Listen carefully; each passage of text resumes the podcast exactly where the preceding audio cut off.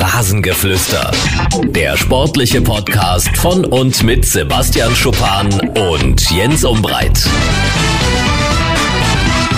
Wir starten in die neue Woche und wir starten natürlich traditionell mit dem Rasengeflüster in die neue Woche und Niemals ohne ihn. Sebastian Schuppan ist in der Leitung. Sebastian, einen guten Wochenstart. Grüß dich, Jens, mein Lieber, wünsche dir auch. Wir wollen heute ganz, ganz ausführlich auf die neue Saison in der Bundesliga vorausschauen, aber der Herr Schuppan hat es ja schon angekündigt in äh, seinem Twitter-Account. Wir werden natürlich auch nochmal auf das Pokalwochenende zurückschauen und auch nochmal explizit auf das, was sich da am Samstagabend in Würzburg getan hat. Äh, großes Kompliment soll ich dir von vielen hier auch in Dresden sagen für euren Kampf, für eure Leidenschaft, die ihr da der TSG Hoffenheim geboten habt. Ihr wart knapp dran an der großen Pokalüberraschung. Die ist ausgeblieben. Wie ich meine, mal ganz allgemein gesagt, ähm, Sebastian, so die die ganz großen Pokalüberraschungen. Mainz hatten wir ja letzten Montag schon drüber geredet, war ein Derby gegen äh, Kaiserslautern. Da konnte man auch äh, damit fast rechnen, dass äh, das ein enges Spiel wird. Augsburg in Ferl ist jetzt auch nicht die Sensation, die mich aus den Wolken holt. Also die Favoriten haben sich teilweise mit großen Problemen, aber haben sich dann am Ende durchgesetzt. Ja, obwohl ich äh, finde, das Ferl war für mich schon eine Überraschung, weil da reden wir Gut. jetzt wirklich von Bundesliga und Regionalliga. Regionalliga ne? Das ist schon also, dass die überhaupt 2-0 führen, 1-0 kann natürlich irgendwie immer mal passieren. Mhm. Ne, aber irgendwie ein Standard oder keine Ahnung, unglückliches Tor. Aber da 2-0 zurückliegen und dann fast gar nichts mehr auf die Kette kriegen, das war dann schon eine Überraschung für mich. Eigentlich fast äh, die größte. Genau, so sieht's aus. Wir nehmen ja jetzt Montag auf, mal schauen, was heute noch passiert. Äh, Stuttgart spielt ja zum Beispiel noch in Rostock, die Bayern in äh, Cottbus, dann haben wir noch Halle gegen Wolfsburg und äh, Karlsruhe gegen Hannover. Das sind die vier Spiele von heute. Und dann ist die erste Runde Geschichte. Ja, lass uns mal über euer Spiel reden. Äh, das war ein großer Kampf. Ihr habt einen 0 zu 2 Rückstand wettgemacht gegen Hoffenheim. Wenn ein Favorit mit 2 zu 0 führt, denkt man eigentlich, die Sache ist durch. Aber eigentlich nicht bei Pokalspielen mit Beteiligung von Sebastian Schuppan. Der weiß, wie Aufholjagden gehen als Außenseiter. Wie war das äh, äh am Samstag? Es war auf jeden Fall so eine typische Pokalnacht, oder? Ja, das war wirklich, wenn man von typisch sprechen kann, ja, auf jeden Fall. Also es war so, dass wahrscheinlich nicht mehr allzu viele was auf uns gesetzt hätten in der zweiten Halbzeit, weil ja, Hoffenheim halt so eine Art ihren Dosenöffner gehabt haben mit dem Standardtor, was sie gemacht haben, äh, was du natürlich als unterklassiger Verein nicht kassieren möchtest, weil das ja natürlich ja, ein, zu einfach ist. Das hört sich blöd an und eine Bundesligist äh, ist natürlich bei Standards auch sehr, sehr gut, das ist klar. Aber so in Rückstand zu geraten, ist immer doof. Da fragt man sich immer, Mann, äh, wenn sie dir einen Winkel hauen oder dich komplett auseinanderspielen, dann alles gut, aber so einen blöden Standard, den darfst du eigentlich nicht kassieren. Von daher waren wir da schon ein bisschen bedient und erste Halbzeit hat uns noch so ein bisschen, ja, ich möchte nicht sagen der Mut, aber schon so ein bisschen das Selbstvertrauen auch gefehlt, um die Konter, die wir dann hatten und die Möglichkeiten ein bisschen besser zu Ende zu spielen.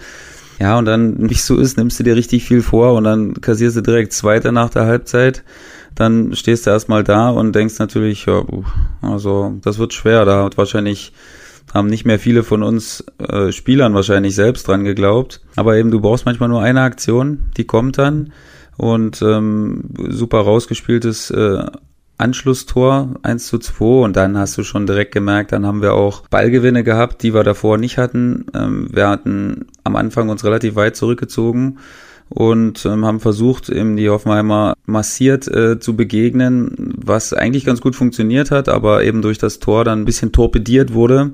Und nachher haben wir volles Pressing gespielt vorne und ähm, ja, es hat gezeigt, das kann auch gegen den Bundesligisten klappen. Wir hatten die Ballgewinne in Hoffenheims Hälfte und haben dann super schnell und auch sehr, sehr gefährlich umgeschalten und hatten echt unzählige gute Kontermöglichkeiten, die wir dann auch zu gefährlichen Situationen haben ummünzen können. Und äh, ja, normalerweise hätten wir es dann am Ende der regulären Spielzeit schon für uns entscheiden können, weil wir nochmal einmal eine riesen, riesen Chance hatten kurz vor mhm. Ende. Und auch in der Verlängerung hatten wir die deutlich besseren Chancen. Also man hat gesehen, wenn du Mut hast und wenn du dann mit dem Rücken zur Wand stehst, dann geht eben doch mal viel mehr. Und das ist immer so eine psychologische Sache, wo ich immer noch nicht hinterhersteige, weil ich bin mir sicher, wenn du von Anfang an vorne drauf gehst, dann äh, kann es natürlich auch mal passieren, dass sie dich mal wegspielen und das ist ja eigentlich genau das, was sie wollen, ein bisschen Platz und dann merkst du natürlich die Qualität der Einzelspieler. Denn das wäre jetzt für mich nicht die Quintessenz daraus, das von Anfang an zu versuchen, aber man merkt eben, wenn man muss und wenn man dann unbedingt muss, dann geht eben trotzdem manchmal noch mal mehr, als äh, wenn du kannst, aber nicht unbedingt musst. Und von daher war es dann wirklich so ein Spiel, wo die Jungs von Hoffenheim auch nach dem Spiel gesagt haben, ey, ihr habt mit so viel Energie gespielt und so viel eingesetzt, dass es echt schwer war, dann für uns den Schalter wieder umzulegen. Und ja, wie du gesagt hast, unzählige Nachrichten äh, danach gekriegt und auch äh, ja, Bekundung, wie leidenschaftlich wir gespielt haben. Das hat mich natürlich gefreut und am Ende des Tages äh, hat dann das Elfmeterschießen entschieden. Das ist natürlich bitter. Ähm, denn da macht eigentlich die Ligazugehörigkeit keinen großen Vor- oder Nachteil, weil schießen kann jeder im Normalfall. Und äh, ja, dann kommt auch ein bisschen Glück und Pech dazu. Und wir hatten leider nicht das kleine Quäntchen, um das Ding dann, dann doch noch für uns zu entscheiden. Sebastian, dazu will ich gleich kommen zum Elfmeterschießen. Aber lass uns äh, erstmal nochmal beim Spiel bleiben.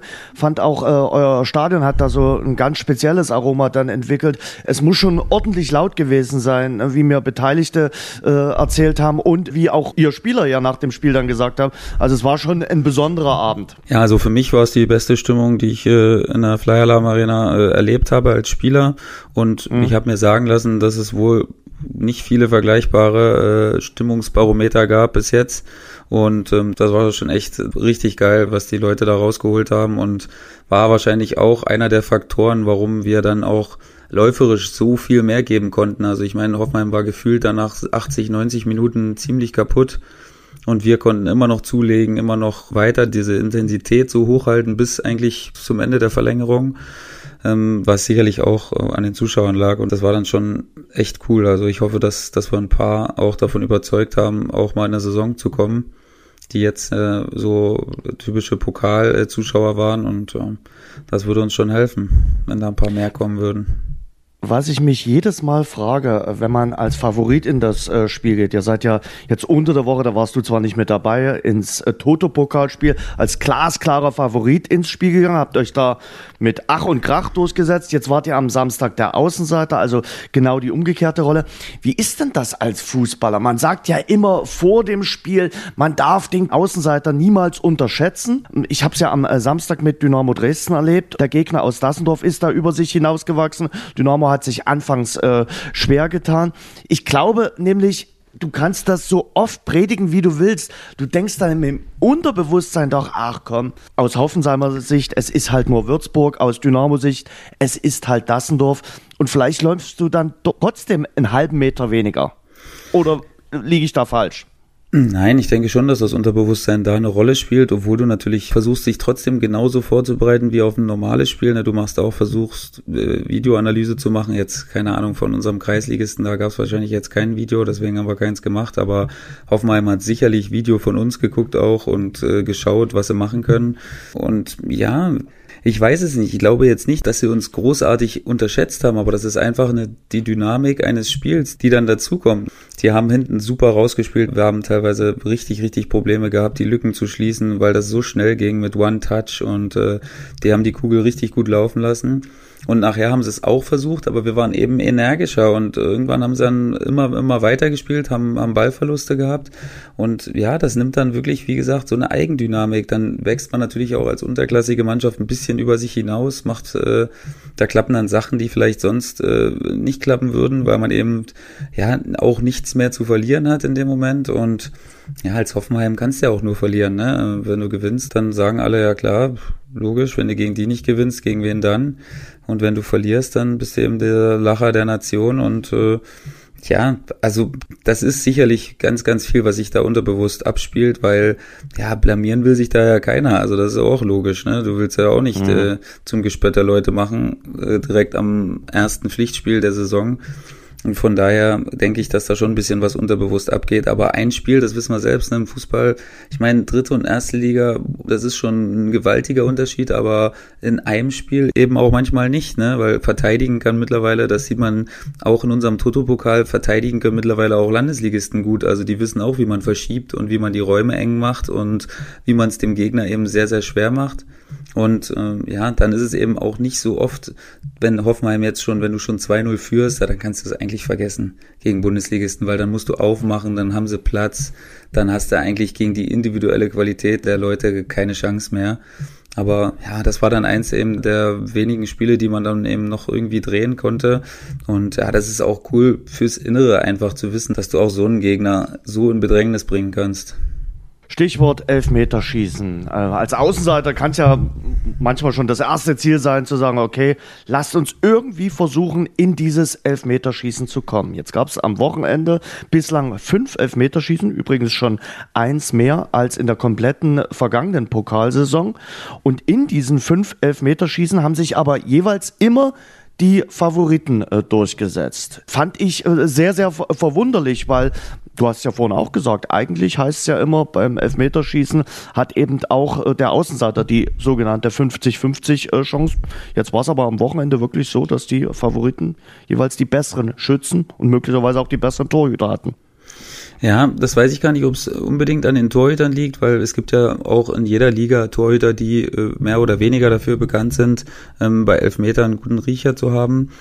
Ähm, ich würde fast meine Meinung von vor drei Minuten schon wieder ein bisschen revidieren, weil seit Thomas Müller quasi ähm, gibt es eine neue Generation Elfmeterschützen, nämlich die, die äh, ausgucken quasi ne, die den Kopf immer oben halten, die nicht einmal auf den Ball gucken und dann eben auf die erste Reaktion vom Torwart warten. Und ähm, ganz, ganz, ganz viele Torhüter springen eben sehr früh, entscheiden sich für eine Ecke und dann, wenn du das kannst, und das ist wirklich nicht einfach, ne? ich habe es auch zigmal versucht, aber habe mich nicht wohlgefühlt bei der Variante, weil du musst eben immer den Kopf oben halten und dann auf die Reaktion vom Torwart warten und viele Torhüter mittlerweile warten natürlich relativ lang und dann ist eben das Schwierigste an der ganzen Sache. Dann musst du ihn platziert in die Ecke äh, legen, weil der Torwart dann eben nicht den Gedankenvorsprung hat, dass er sich eine Ecke aussucht, sondern er muss ganz, ganz lang warten und du musst dann eben in Anführungszeichen nur in die Ecke schießen. Das ist aber das Schwierige daran, weil du musst, du hast eben so viele Sachen, die du gleichzeitig koordinieren musst bei dieser Art von Schießen.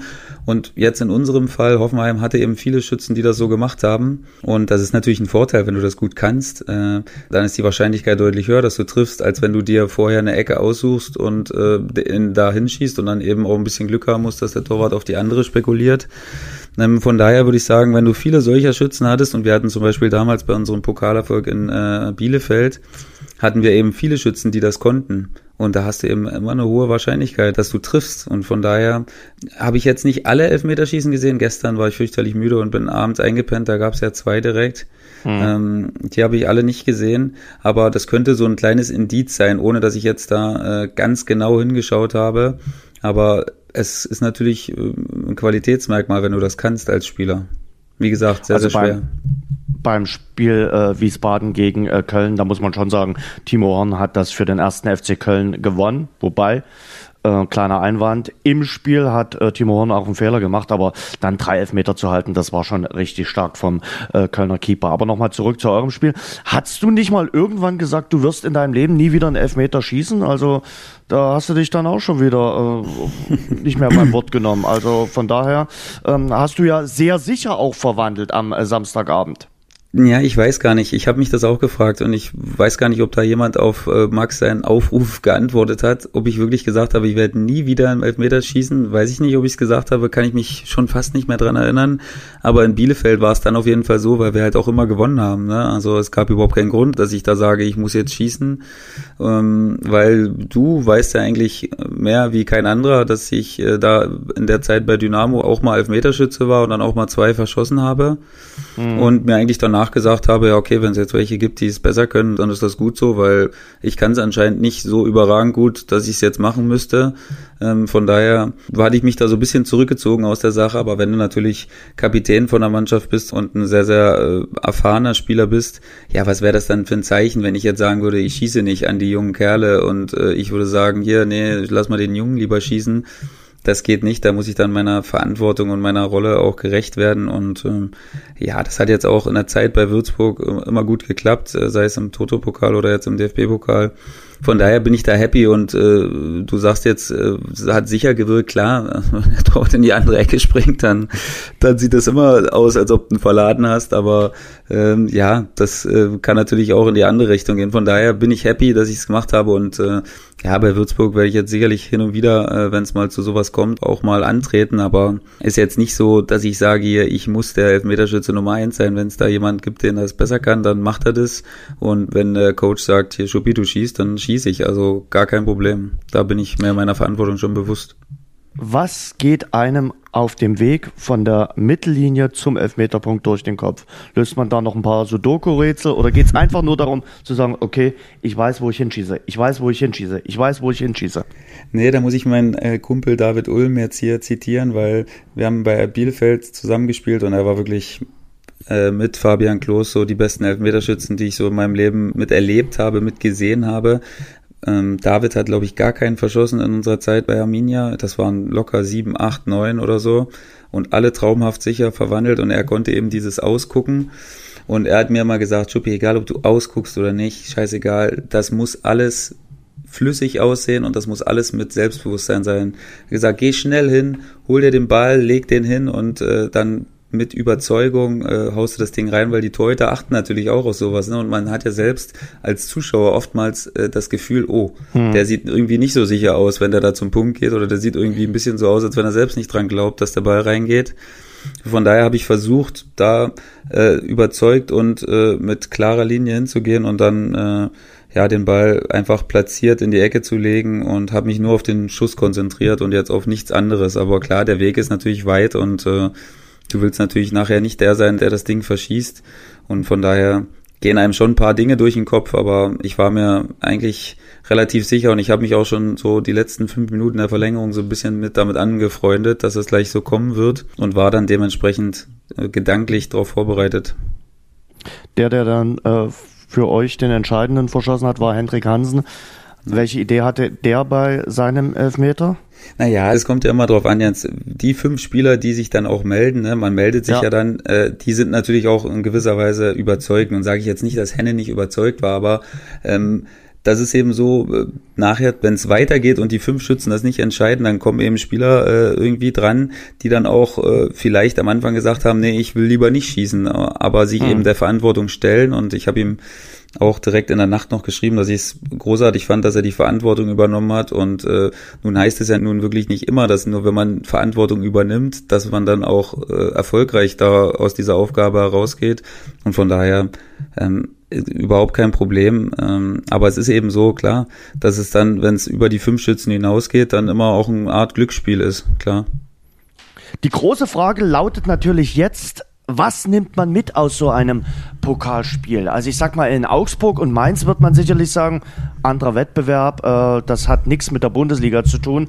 Bei euch ist es jetzt sicherlich zwiegespalten, ihr seid zwar ausgeschieden, aber versucht schon ein bisschen was mitzunehmen jetzt äh, für die Liga, äh, wo ihr ja nicht so sonderlich gut gestartet seid. Ja, na klar, ich meine, da geht's vorrangig um die Art und Weise des Spielens. Also da geht's jetzt nicht um das blanke Ergebnis oder so, sondern Einfach nur, dass du gesehen hast, dass wir es können, wenn wir denn alle dran glauben und wenn wir auch mit der nötigen Überzeugung spielen. Und das musst du eben versuchen mitzunehmen und dir zu sagen, dass du eben einen höherklassigen Verein auch mit deinen Mitteln am Rande der Niederlage hattest und da auch das, was wir uns vorgenommen haben und was wir unsere Identität vom Spiel sein soll, dass das eben auch gegen eine gute Mannschaft klappt und gegen eine sehr gute. Und das musst du halt versuchen, dass das uns allen Selbstvertrauen gibt und dass wir das dann mitnehmen können. Klar, es ist wieder ein völlig anderer Wettbewerb und auch wieder ein ganz anderes Spiel, andere Voraussetzungen. Ähm, aber du musst eben versuchen, die Art und Weise beizubehalten. Preußen Münster ist eure nächste Aufgabe in der dritten Liga. Heimspiel am Samstagnachmittag. So, ja. Sebastian, dann würde ich vorschlagen, wir kommen mal so langsam zur Bundesliga. Die 57. Saison wird das sein in der Fußball-Bundesliga. Hm, zwei Fragen von mir. Bist du einer, der an solchen Managerspielen vor so einer Saison teilnimmt und der sich jetzt in dieser Woche sein Team zusammenstellt? Nein, nicht wirklich, Jens. Also ich habe es schon mal gemacht, aber es hat mir jetzt nicht so viel gegeben, dass ich jetzt sage, ich freue mich schon äh, das ganze Jahr darauf, wieder mir meine Mannschaft zusammenzustellen. Nicht wirklich. Ich würde das wieder nicht pflegen während der Saison und äh, ja, jetzt wirst du mir wahrscheinlich sagen, es gibt auch ja, ja ein genau. Team zusammenstellen und sagen, okay, das ist mein Team, äh, was mich durch die ganze Saison begleitet. Aber ich kenne Menschen, die haben sich dann Spieler in das Team geholt, die dann kurz vor Ende der Transferfrist noch gewechselt sind und äh, das waren wichtige Spieler und äh, da hat's das ganze Team dann quasi zerschossen. Wir können, äh, Jens, auch gerne äh, die Klassik-Variante beide gegeneinander spielen und dann uns sowas mal aus äh, einfallen lassen als, als Wette gegeneinander. Also ich bin wirklich 0,0 erfahren, was das angeht und ich bin auch Seit wirklich wann nicht bist erfolgreich. Denn du für Wetten zu haben? Ja, weil Ja, wir haben also, ja letztes Jahr eine Champions League machen, ja. Wette gehabt Ja. und äh, das Ich muss ja nicht immer dasselbe sein. ist. Ja, ich auch nicht, habe ich vergessen. Mhm. Und dann äh, für mich zählt zu jeder Bundesliga-Saison seit vielen, vielen Jahren dazu das äh, Kicker-Sonderheft. Äh, bist du jemand, na gut, du bist aktiv, äh, kaufst du dir sowas, um ein bisschen äh, dich einzustimmen auf die Saison oder sagst du Firlefanz? Ja, nee, sage ich eher für Firlefanz. Also ich meine, ich kann das verstehen, dass das für jeden so, ein, so eine Klassik-Variante ist und auch das dann zu Hause liegen zu haben, aber einerseits äh, ist da wieder nur eine Umzugskiste oder irgendeine andere Kiste voll mit, mit Heften, die man da nicht mehr braucht. Andererseits kannst du doch alles im Internet nachschlagen, äh, kannst dir die Fotos angucken, kannst dir die Spieler zu und Abgänge angucken und mehr ist da da auch nicht drin. Also ist ja jetzt nicht so, dass da irgendwelche unverschlüsselten äh, Informationen drin sind, die sonst keiner hat. Also nee, bin ich jetzt nicht so ein Freak, aber wie gesagt, ich kann es verstehen, wenn das einer sammelt oder so, aber also aus meiner Sicht, äh, für mich hat das nicht so die Anziehungskraft.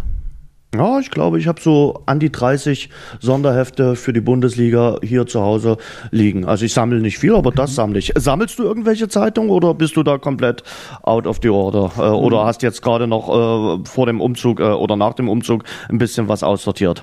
Ja, ich habe super viel aussortiert. Jens, der Wertstoffhof hier äh, meines Vertrauens, der verflucht mich schon, wenn ich aufs Gelände fahre.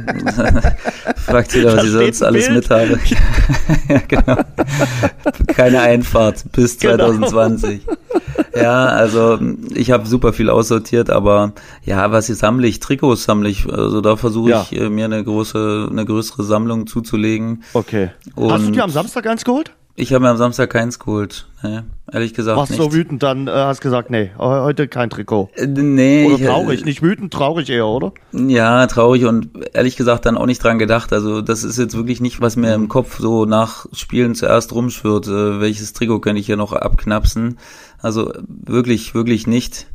Und ähm, von daher, nee, sammle ich eigentlich. Gibt's, gibt's eins, wo du ganz besonders stolz bist äh, bei der Trikotsammlung? Also sind sicherlich viele tolle dabei, aber wo du sagst, oh, geil, da, da freue ich mich immer wieder, wenn ich mir das anschaue und äh, dass ich das damals erobert habe. Nee, nicht wirklich eigentlich. Also ich muss sagen, ich habe, ich, ich tausche ja vor allen Dingen mit Freunden. Ich bin keiner, der so zu äh, großen Spielern hingeht und dann da fühle ich mich immer irgendwie doof. Ich weiß auch nicht warum. Also das ist mir irgendwie immer unangenehm und ich hab, ich denk mir da immer, mein Gott, die haben da überhaupt keinen Bock drauf, dein Trikot zu bekommen und äh, warum soll ich die da fragen? Also irgendwie ist mir das immer zu doof und da habe ich jetzt wirklich nie nachgefragt. Ich habe damals mit Bielefeld im Halbfinale, im Pokalhalbfinale, da wollte ich unbedingt ein Wolfsburg-Trikot haben, weil ich da wusste, das wird wahrscheinlich das letzte Mal bleiben, dass ich im Pokal-Halbfinale bin und deswegen habe ich, glaube ich, Virinja äh, von Wolfsburg gefragt, weil der in dem Spiel auch sehr, sehr stark war, äh, ob wir Trikot tauschen und zum Glück hat er es gemacht. Äh, war mir ultra unangenehm, aber äh, ja, da war ich dann im Nachhinein doch froh. Und sonst, ähm, nee, habe ich hauptsächlich Leute, die ich kenne, äh, wo ich wechsle. Also Klar. das ist, hat eher so den, äh, den Hintergrund, dass ich mit vielen Jungs, mit denen ich auch ein bisschen was erlebt habe oder irgendwie über drei Ecken, äh, die wir uns kennen, dass ich da die Trikots habe und ja, ist schon ganz, ist schon ganz stattlich geworden mit der Zeit. Also wenn ich ein bisschen talentierter wäre und äh, hätte es zum Fußballer gebracht, dann würde ich auf jeden Fall in der anstehenden Bundesliga-Saison mit äh, Pizarro versuchen äh, zu tauschen, weil der geht in seine wahrscheinlich jetzt letzte Bundesliga-Saison, hat er auch äh, selbst gesagt, wird im Oktober 41 und er ist einfach äh, eine Legende. Ja, damit sind wir äh, bei der Bundesliga. Es gibt äh, sieben Teams, die mit einem neuen Trainer in die äh, Saison starten. Union Berlin ist ganz neu dabei, das 56. Team in der Bundesliga. Endlich mal wieder ein echter Ostclub in Liga 1. Ja, und äh, wir gehen jetzt mal alle 18 Teams so peu à peu durch und machen das wie in der dritten und in der zweiten Liga nach dem äh, ersten Spieltag. Auftaktspiel und Eröffnungsspiel bestreitet traditionell der Meister. Also fangen wir mit den Bayern an. Die sind zuletzt siebenmal in Folge Meister geworden. Ziel ist natürlich Titel Nummer 30. Also es wäre der insgesamt 30. Meistertitel, wenn sie denn 2020 die Meisterschale hochhalten könnten. Äh, nur noch fünf Spieler sind übrigens vom Triple 2013 mit dabei. Ich finde, bei den Bayern gibt's mehr Fragezeichen vor dieser Saison als jemals äh, zuvor. Wer kommt noch in der Offensive? Also Perisic scheint klar zu sein.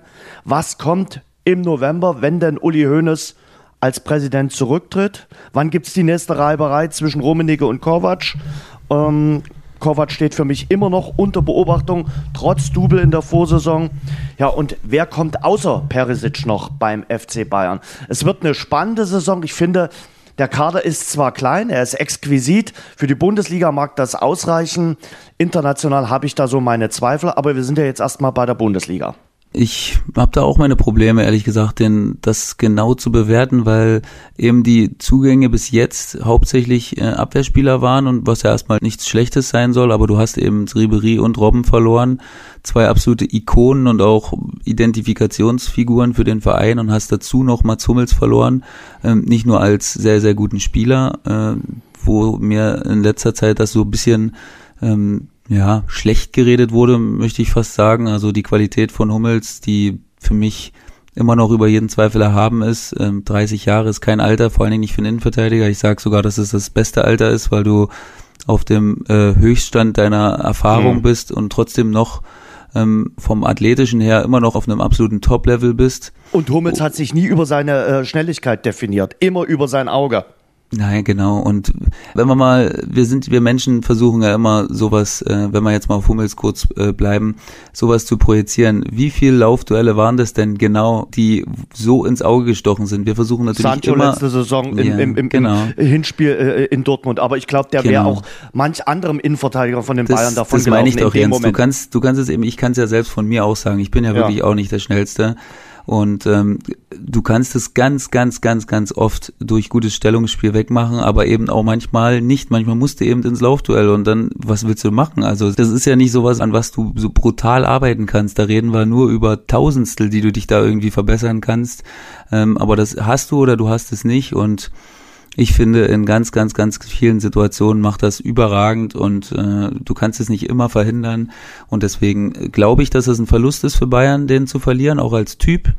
Ich glaube, ähm, da reiben sich ja die Leute auch immer ein bisschen dran, aber ich glaube, er hat die Erfahrung, der hat alles gewonnen in seiner Karriere, der kann, der hat alles schon gesehen und deswegen glaube ich, dass das ein Verlust ist für die Bayern, genauso wie Ribery und Robben, auch wenn sie viel äh, Verletzungen in den, in den letzten Jahren hatten.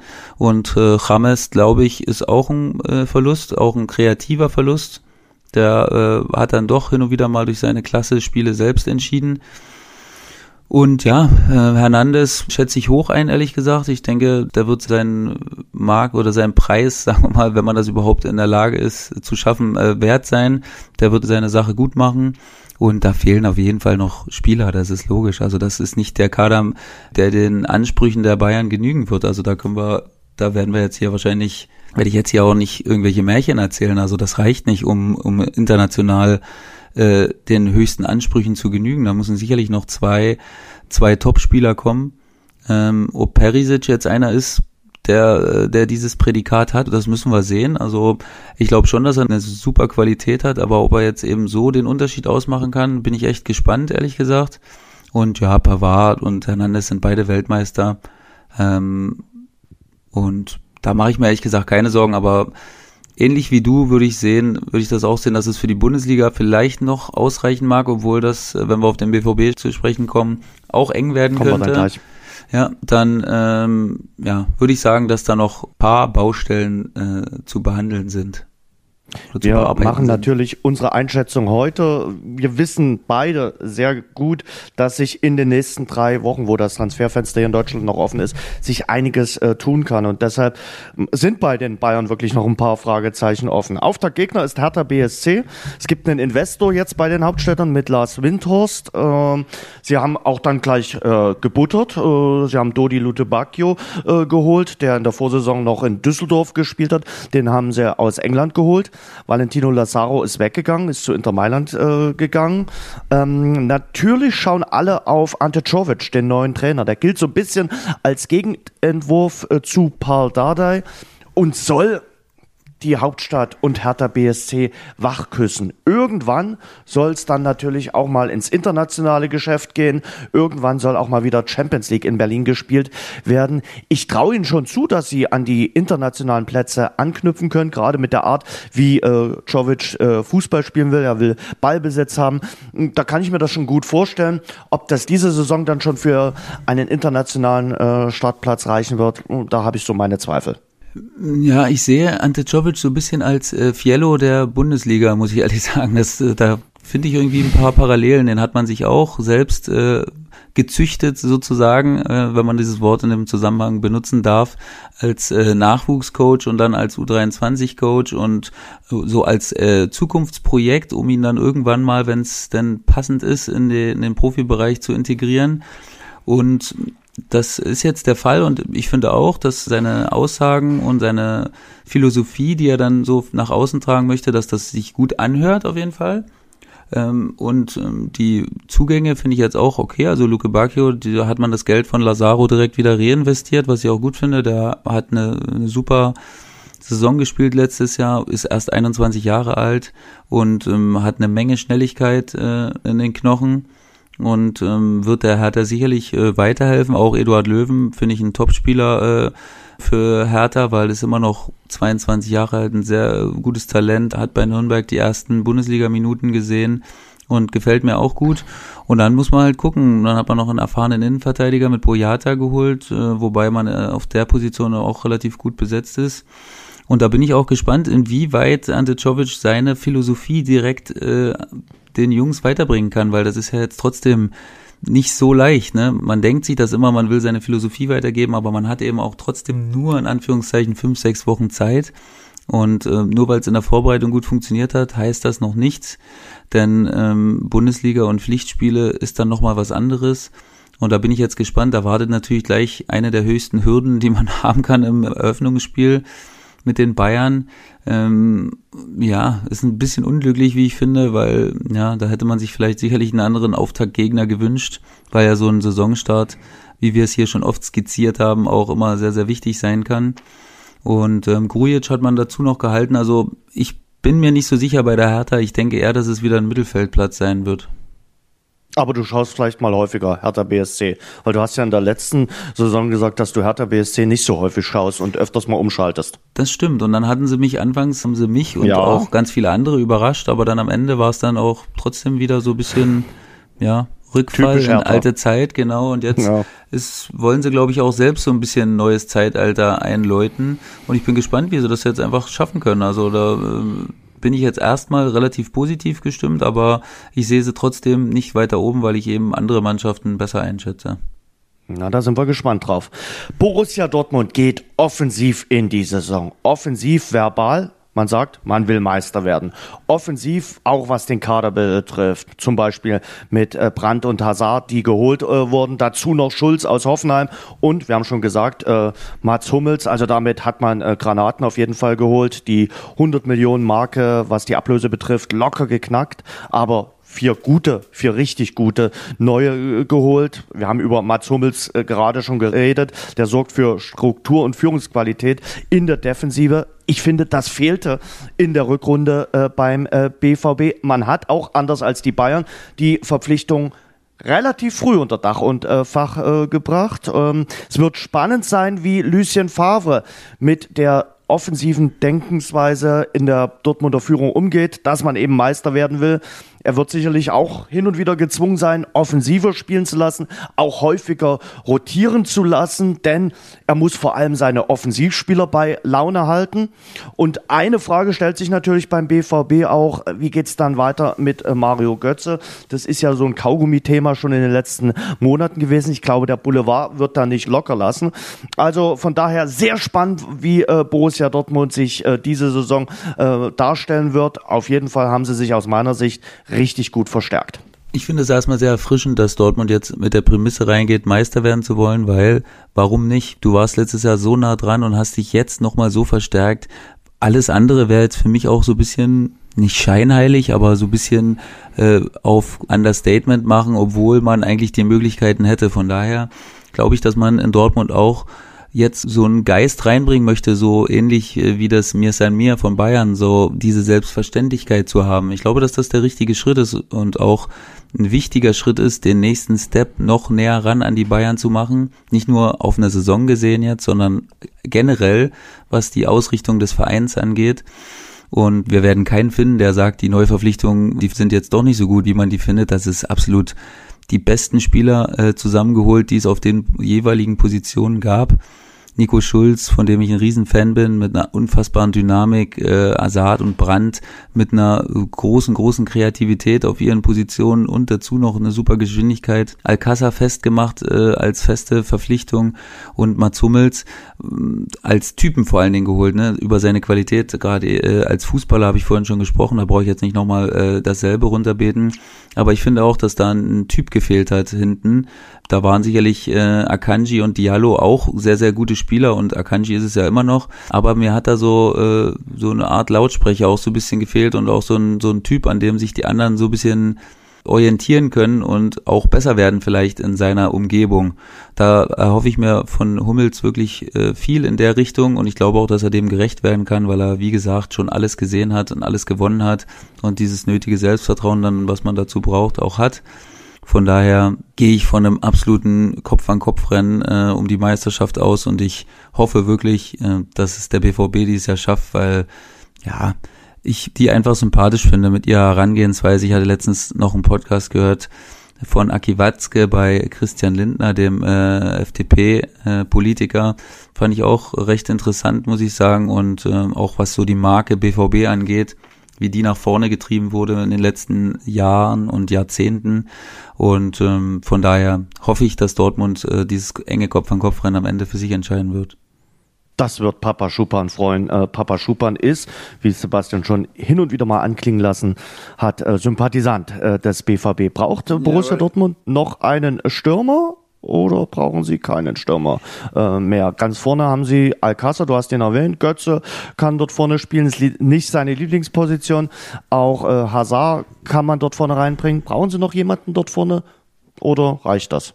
Ja, für mich wäre ja, aber auch aufgrund der 127,5 Millionen, die Dortmund schon investiert hat, äh, Aller für mich die perfekte Besetzung gewesen für Borussia Dortmund, aber der hat dann wahrscheinlich am Ende des Tages zu viel gekostet, noch zu den anderen Neuverpflichtungen. Von daher kann man es natürlich äh, argumentieren, dass so ein, so ein Abschlussstürmer, so ein Stoßstürmer fehlt, obwohl letztes Jahr ähm, Mario Götze das super gemacht hat, auch wenn er das letztens gesagt hat, dass er das vielleicht nicht so mag. Ich finde, er macht das überragend. Er bewegt sich unfassbar gut in den Linien, zwischen den Linien, so dass du ähm, als Verteidiger nie weißt, gehe ich mit raus, äh, bleibe ich auf meiner Position.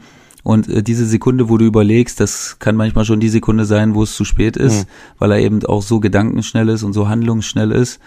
Und ähm, ich würde jetzt erstmal äh, von vornherein keine Bauchschmerzen haben, aber klar, äh, so rein von der Spielweise, dass Dortmund oft auf den Außen durchkommt in 1 gegen 1 Situationen, dass da noch so ein typischer Abschlussspieler äh, gut tun könnte, das ist sicher, aber wer wäre das dann jetzt noch? Und äh, ja, weiß ich nicht. Ja, das wäre dann sicherlich auch einer, den man äh, verklickern müsste, dass er jetzt nicht sofort Stammspieler ist, dass er ja für die letzten 15, 20 Minuten gebraucht werden würde. Ja, ich sag mal, ein junger Pizarro quasi, äh, der vielleicht auch dann gut ist, ihn in der 80. Minute, wenn es 0-0 steht, noch reinzuschmeißen und den finde mal. Äh, das ist nicht ganz so einfach. Auftaktgegner von Borussia Dortmund am Samstag ist der FC Augsburg. Ja, die Vorsaison war teilweise chaotisch. Man hat sich dann gerade noch so gerettet, aber sinnbildlich für die Vorsaison steht zum Beispiel auch das 1 zu 8 am letzten Spieltag in Wolfsburg. Man hat sich mit zwei Tschechen verstärkt. Marek Suchi kommt vom FC Basel. Tomasz Kubek löst das Torhüterproblem, kommt von Start Renn nach Augsburg. Der Keeper bringt auf jeden Fall internationale Erfahrung mit, äh, spielt auch in der Nationalmannschaft seines Heimatlandes, auch wenn er da zuletzt nur Ersatzmann war. Ja, die Frage ist, was schafft Martin Schmidt mit dem FC Augsburg? In der Vorbereitung hat er seinem Team sogenannte Impulstage verordnet, also äh, war in den Bergen wandern, ohne Handy, ohne jeglichen Luxus. Äh, davon reden die Spieler heute noch. Das sollte eine neue Erfahrung für Körper und Geist sein. Im Pokal hat es äh, keine guten Auswirkungen gehabt. Äh, da waren sie ohne Navigationssystem in äh, Ferl unterwegs und sind dann auch gleich mal äh, ausgeschieden. Ähm, der FC Augsburg aus meiner Sicht vor einer schwierigen Situation. Ich bin der Meinung, für die geht es darum, äh, einfach nur in der Klasse drin zu bleiben. Die zählen für mich zu den fünf, sechs Mannschaften, die um den Klassenhalt spielen werden. Ja, aber jetzt nicht unbedingt wegen dem Pokalspiel, weil das Nein, hat die nein, Vergangenheit nein, das- gezeigt, das kann Ja. passieren. Frankfurt ist letztes Jahr auch denkbar ungünstig gestartet und hat da eine tolle Saison noch gespielt.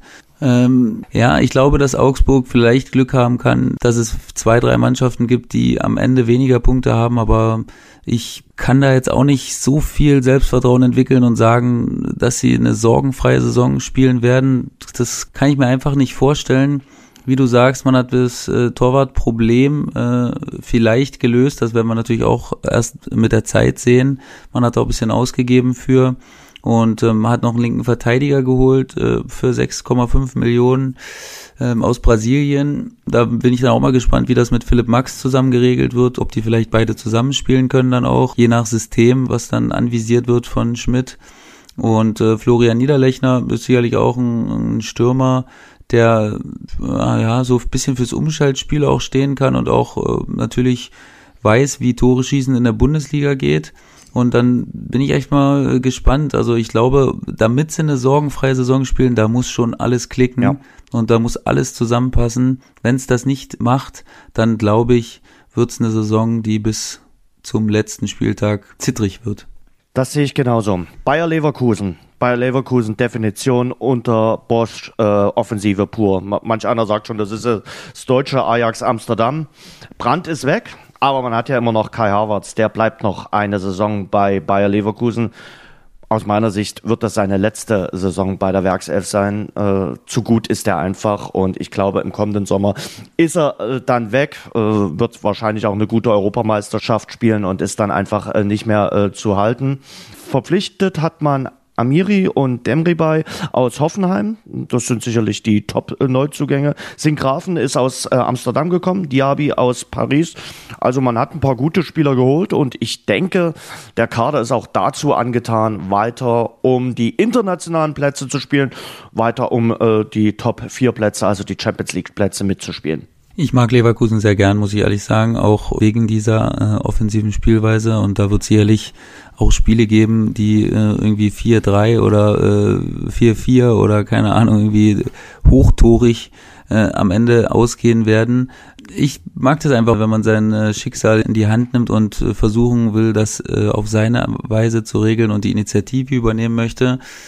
Und ich finde die Verpflichtung äh, gut, muss ich ehrlich sagen. Amiri und Demirbay sind äh, für mich sehr, sehr gute Spieler in der Bundesliga gewesen, für die es auch äh, in Ordnung ist, äh, so viel Geld zu überweisen.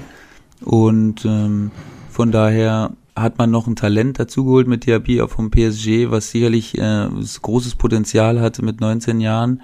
Und ich gehe davon aus, dass die Offensive klicken wird. Ich ähm, hoffe bloß, dass sie das auch defensiv äh, dann am Ende hinbekommen, weil, na klar, wenn du viel offensiv spielst, dann ist das zwangsläufig so, dass du dann hinten, ja, Leute haben musst, die alles zusammenhalten, was äh, traditionell nicht so leicht ist, weil die Qualität in der Bundesliga natürlich auch relativ hoch ist. Und von daher bin ich echt gespannt. Ich würde es mir wünschen, dass Leverkusen wieder so eine Saison spielt und ich traue es ihnen absolut auch zu. Aber wir haben in der Vergangenheit eben auch schon äh, Saisonverläufe von Leverkusen gesehen, wo sie dann eben irgendwie im Mittelfeld verschwunden sind oder den Ansprüchen nachher nicht mehr gerecht werden konnten. Dazu kommt noch die Belastung jetzt, die Dreifachbelastung ähm, die wieder äh, dazu kommt. Das darf man auch nicht vergessen und darf man auch nicht Mhm.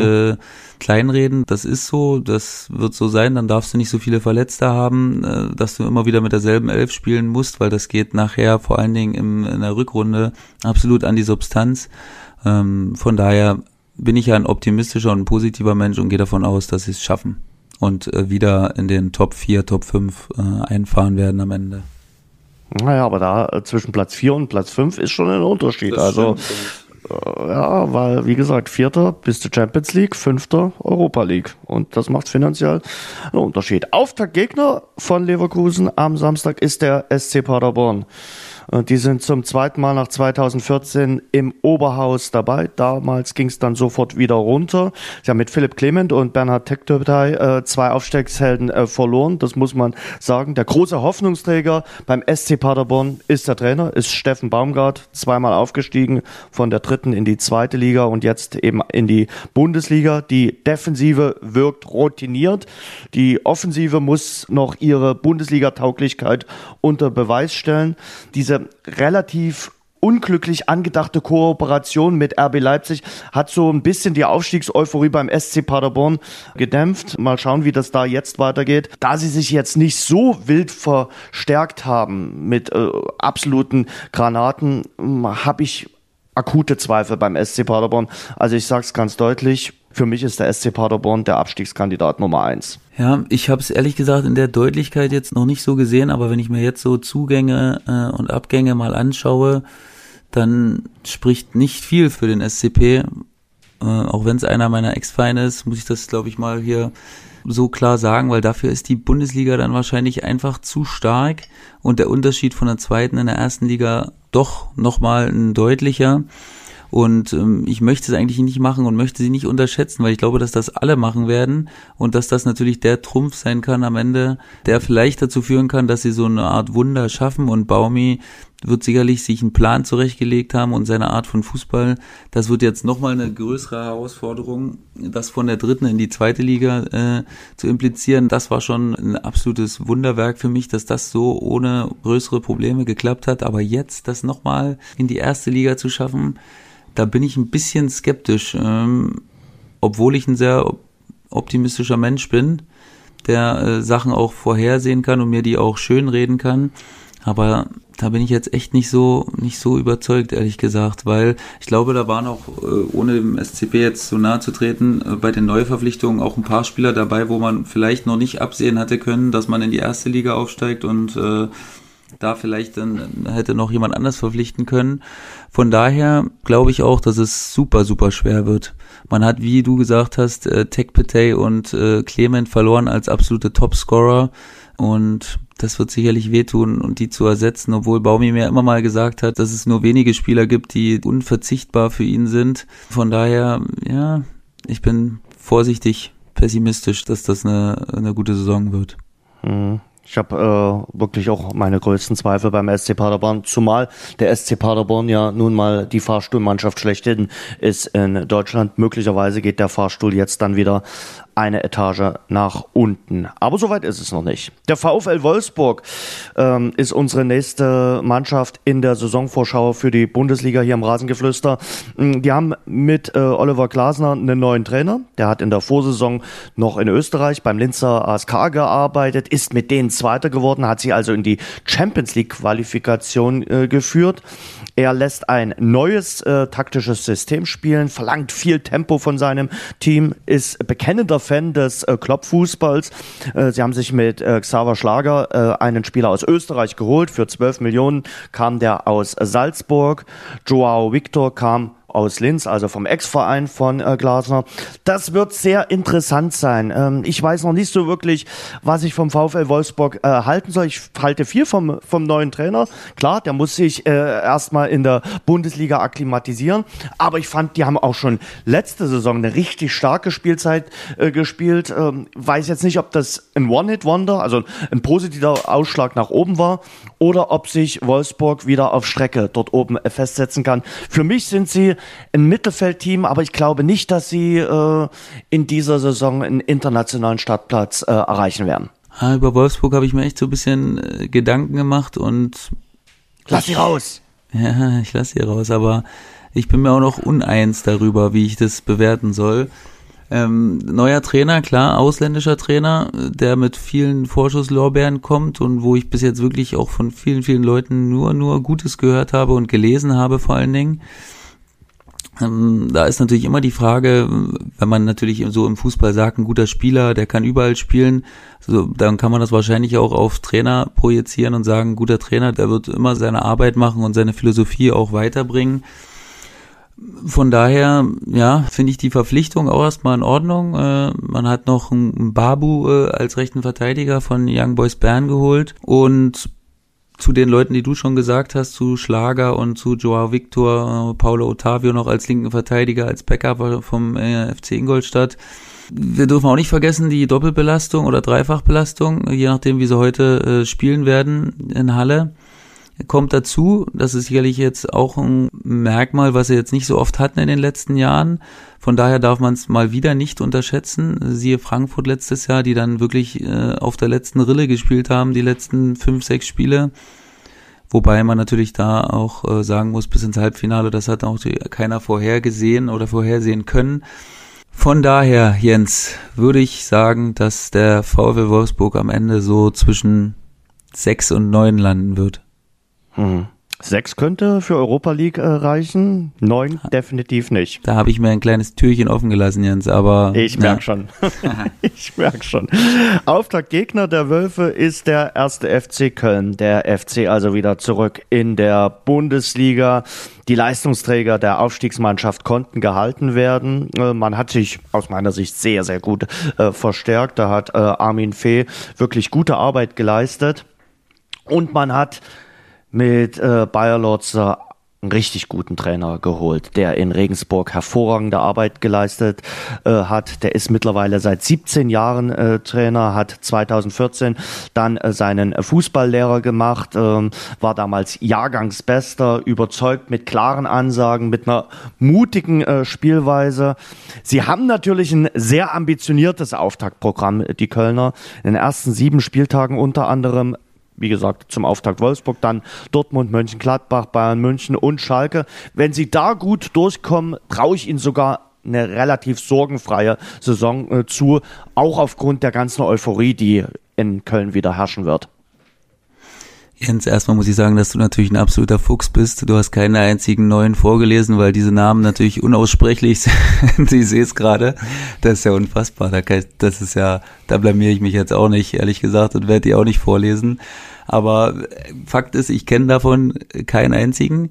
Dementsprechend fällt mir Schindler auch. Kennst du. Kingsley Schindler kenne ich, aber der fand ich jetzt auch nicht unaussprechlich, eher die anderen, äh, die weiter oben gelistet sind, auch mit Ablöse äh, gekommen sind da kann ich es echt nicht so gut einschätzen. Ne? So von der Position her, die sie jetzt bekleiden, äh, finde ich es erstmal äh, folgerichtig, dass sie da nachgebessert haben, weil im Sturm äh, brauchten sie nicht nachbessern. Da haben, sind sie top besetzt, meiner Meinung nach, mit Terodde, Cordoba und äh, Modest. Da kann man immer wieder rotieren und immer wieder auch eine andere Formation bringen. Man kann mal zwei bringen, man kann mal nur einen bringen und hat immer wieder noch jemanden oder ähm, gegebenenfalls zwei Leute auf der Bank, die man nachlegen kann. Und ich bin äh, großer, großer Bayer Lorzer Fan, weil ich eben auch über viele Freunde, die ich hier habe, äh, gehört habe, dass das menschlich wirklich top sein soll, dass er ein großer Verfechter davon ist und auch ein großer Experte ist, die ganze Mannschaft zusammenzuhalten, auch die Spieler, die vermeintlich unzufrieden sind mit ihrer Rolle, dass er das immer schafft, die mit einzubinden, dass alle zufrieden sind und dass die auch an einem Strang ziehen. Ich glaube, das ist viel wert, auch in dieser harten Bundesliga, wo auch viel über Individualität geht, glaube ich, dass man da mit äh, Teambuilding und Zusammenhalt doch auch mehr erreichen kann, als man denkt. Und von daher, äh, wenn ich jetzt so großer Fan von ihm bin, kann ich natürlich auch nicht sagen, dass er für mich zu den Abstiegskandidaten zählen. Da bleibe ich dann meiner Linie treu und sage auch, dass sie eine Saison spielen, wo sie vielleicht hin und wieder mal auch mal nach unten schauen müssen, aber im Großen und Ganzen äh, dann einen gesicherten Mittelfeldplatz erreichen werden und ähm, sich dann hoffentlich über mehrere Jahre wieder in der ersten Liga etablieren können, weil ich finde, dass Köln einfach ein Verein ist, der in die erste Liga gehört. Äh, wer da mal gespielt hat, äh, der wird sicherlich immer gute Erinnerungen haben, weil da immer eine Bombenstimmung ist und ähm, ich das geliebt habe, als Spieler da zu spielen. Und, Keine äh, Widerrede. Ja, von daher glaube ich und hoffe ich, dass Köln eine gute Saison spielt und sich wieder auf Jahre in der Bundesliga etablieren wird. Für mich Platz 11 bis 15, äh, aber eher so äh, 11, 12, 13. Also wie gesagt, ich traue ihnen wirklich eine Saison äh, ohne große Sorgen zu. Ähm, kommen wir zu Werder Bremen. Mit Max Kruse verloren die Grün-Weißen ihren Kapitän. natürlich auch das Herzstück ihrer Offensive. Elf Tore, neun Assists in der Vorsaison. Niklas Füllkrug haben sie sich geholt aus Hannover für 6,3 Millionen Euro. Marco Friedl vom FC Bayern 3 Millionen Euro. Sie haben Ömer Toprak vom BVB ausgeliehen. Äh, was ich bei Bremen immer gut finde, dort steht der Fußball im Mittelpunkt. Dort gibt es ganz, ganz wenig Nebengeräusche. Natürlich gibt es auch so einen großen Hauch an Romantik. Wir haben es vorhin schon anklingen lassen mit Claudio Pizarro, äh, der seine letzte Saison im grün-weißen Trikot spielen wird. Und ähm, ich bin großer Fan von Werder Bremen, von ihrer Art und Weise, wie sie Fußball spielen. Finde äh, den Trainer Kofeld sehr, sehr interessant. Ähm, trau den, auch wenn er jetzt seinen Vertrag in Bremen äh, verlängert hat, dann irgendwann auf Strecke auch mal zu einem richtig großen Verein äh, trainieren zu können. Ohne jetzt sagen zu wollen, dass äh, Werder Bremen kein großer Verein ist. Ähm, ich würde Ihnen mal wünschen, dass Sie endlich mal wieder einen äh, internationalen Platz erreichen. Hatten Sie ja in der Vorsaison schon vor. Da hat das äh, knapp dann nicht geklappt, äh, damit es mal wieder so magische Europapokalnächte in Bremen im Weserstadion gibt. Ja, Bremen, die haben mir auch so ein bisschen Kopfzerbrechen bereitet. Ehrlich gesagt, in meiner Bewertung oder meiner versuchten Vorschau auf die aktuelle Saison ähm, weil ich ein, ein, großer Befürworter von äh, Kofeld bin. Der ist für mich einfach authentisch und der kommt für mich einfach sympathisch rüber und ähm, ich glaube, dass das auch so eine, auch mit der Verlängerung, die er dann hatte, dass das so eine Identifikationsfigur für die Werder-Anhänger ist, an dem man sich so ein bisschen hochziehen kann. Denn man hat Max Kruse verloren und das ist sicherlich ein absoluter Kreativspieler, den man so nicht eins zu eins äh, ersetzt hat, wie ich finde, was auch wahrscheinlich schwer ist, aber den man so nicht nachverpflichtet hat, denn Niklas Füllkrug ist dann doch ein ganz anderer Art von Spieler und ich fand, da, da war ich ein bisschen verwundert, ehrlich gesagt. Da gab es, weiß nicht, ob du das auch gelesen hattest, da gab es dann so Interviews, äh, wo er gesagt hat, er will gar nicht rechts oder links spielen. Äh, er weiß gar nicht, warum das überhaupt probiert wird. Man wusste doch, was er für eine Art von Stürmer ist und Kofeld dann immer wieder gesagt hat, nee, der muss vielleicht auch mal da spielen. Und er hat aber gesagt, ja, dann weiß ich auch nicht, warum man mich hier als Mittelstürmer, ich kann nur das und äh, auf anderen Positionen bin ich einfach nicht so gut und das Weiß aber gibt es nicht das, das, Motto bei Fußballern, ich spiele da, wo mich der Trainer hinstellt? Also ja, einer scheint ja dann nicht zu sein, und vor oder? Allen Dingen, nee, und vor allen Dingen finde ich das immer ein bisschen doof, wenn man das über die Presse äh, regelt, ja. weil sowas kann man doch, äh, das hatte den Anschein, als ob die noch nie miteinander geredet hatten, die zwei.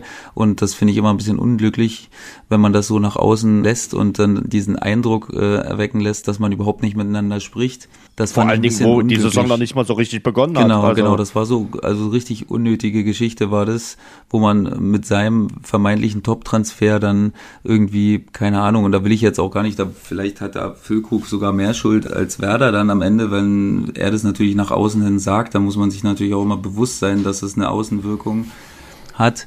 Und von daher bin ich ehrlich gesagt nicht so optimistisch, was Bremen angeht. Ähm, nicht wegen dieser Aktion jetzt, sondern allgemein ich weiß es nicht. Ich äh, glaube, dass Bremen die internationalen Plätze wieder verpassen wird. Ähm, natürlich nichts mit unten zu tun haben wird, aber auch leider nichts mit den äh, Plätzen, die sich äh, für die internationalen Plätze berechtigen. Hm. Okay. Auf der Gegner von Werder Bremen wird die Fortuna aus Düsseldorf sein. Die ist in der letzten Saison Zehnter geworden hat damit allen Kritikern äh, Lügen gestraft, hat eine tolle Spielzeit hingelegt, äh, war ja in der Rückrunde komplett äh, sorgenfrei. Äh, Luke Bacchio ist weg zu Hertha BSC, Rahman ist zu Schalke, Kaminski zum VfB Stuttgart. Äh, man hat äh, Apomoa geholt aus äh, Belgien, der ist jetzt aber erstmal äh, verletzt. Mehrere Spieler, so wie das in Düsseldorf äh, zuletzt immer Usus war, auch ausgeliehen unter anderem den von uns vorhin schon erwähnten Bernhard Tekpetay. Äh, Erik Tommy ist vom VfB Stuttgart äh, gekommen. Man hat äh, einen guten Keeper sich geholt, äh, Zack äh, Steffen von Manchester City, der soll im Tor für Sicherheit sorgen. Ähm, der älteste Trainer der Bundesliga, Friedhelm Funkel, sehr, sehr beliebt was mir manchmal auf die Ketten geht, dass er sich auch gerne ungefragt zu Dingen äußert, die außerhalb der Fortuna liegen. Ähm, der Zusammenhalt wird natürlich wichtig sein. Für mich wird es das befürchtete zweite schwierige Jahr bei Fortuna Düsseldorf. Ich zähle die äh, Düsseldorfer zu den Abstiegskandidaten. Da sprichst du mir aus der Seele, Jens. Äh, ich hatte jetzt gedacht, dass wir da ein bisschen auseinander liegen, aber ich sehe die aktuelle Saison auch deutlich, deutlich schwieriger als die letzte. Vor allen Dingen, weil ja die zwei Mannschaften, die direkt abgestiegen sind, so schwach waren letztes Jahr, dass man gar nicht großartig in äh, Ängste kam, wenn man eine halbwegs äh, stabile Saison gespielt hat. Und von daher glaube ich schon, dass Düsseldorf in der Lage ist, äh, den Klassenerhalt zu schaffen. Aber ich denke, dass es, ja, dass es schwer wird, ehrlich gesagt. Und warum, kann ich ehrlich gesagt gar nicht so genau sagen. Es ist eher so, eine, so ein Bauchgefühl, weil ich denke, man hat gar nicht großartig viele Leute verloren mit Benito Raman. Äh, natürlich einen, der äh, vor allen Dingen über die Schnelligkeit kam, aber dann ähm, hört es schon auf mit den absoluten äh, Spitzenspielern, die sie verloren haben mit Luke Bacchio, genau. Und da hat man eben dafür, ja, Tekpetey geholt, der sicherlich ein gleichwertiger Ersatz sein wird äh, für, für einen der beiden Spieler. Und dann muss man eben gucken, dass vielleicht einer der anderen Neuzugänge noch äh, einschlägt. Und dann hätte man so ungefähr wieder seine Mannschaft äh, wie letztes Jahr zusammen. Aber ob das dann dieses Jahr auch reicht, so eine Saison zu spielen, da bin ich echt nicht so überzeugt von. Ich glaube nicht, dass Düsseldorf absteigt am Ende. Da bin ich mir eigentlich relativ sicher, aber ich glaube schon, dass sie hin und wieder mal in Nöten sein werden.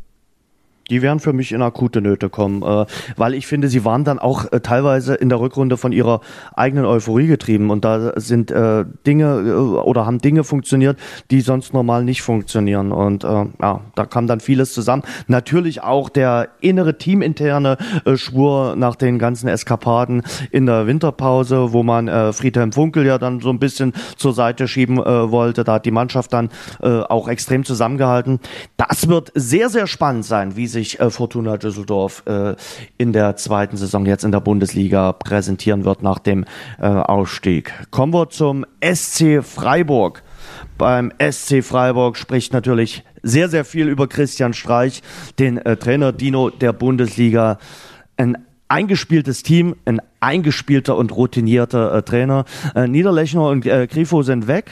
Jonathan Schmidt kam aus äh, Augsburg, äh, Luca Itter kam vom VfL Wolfsburg. Ähm, die Augen werden natürlich auf Luca Waldschmidt äh, gerichtet sein, der bei seiner Europameisterschaft, bei der U21 Europameisterschaft mit seinen Toren für Furore gesorgt hat und das war natürlich ganz, ganz wichtig für den SC Freiburg, dass er geblieben ist. Für Euphorie im Umfeld sorgt der Stadionneubau. Kommt ja bald das neue Stadion in Freiburg. 35.000 äh, Plätze wird das neue Stadion haben. Man kann sich jetzt sogar schon virtuell seine Plätze im neuen Stadion sichern.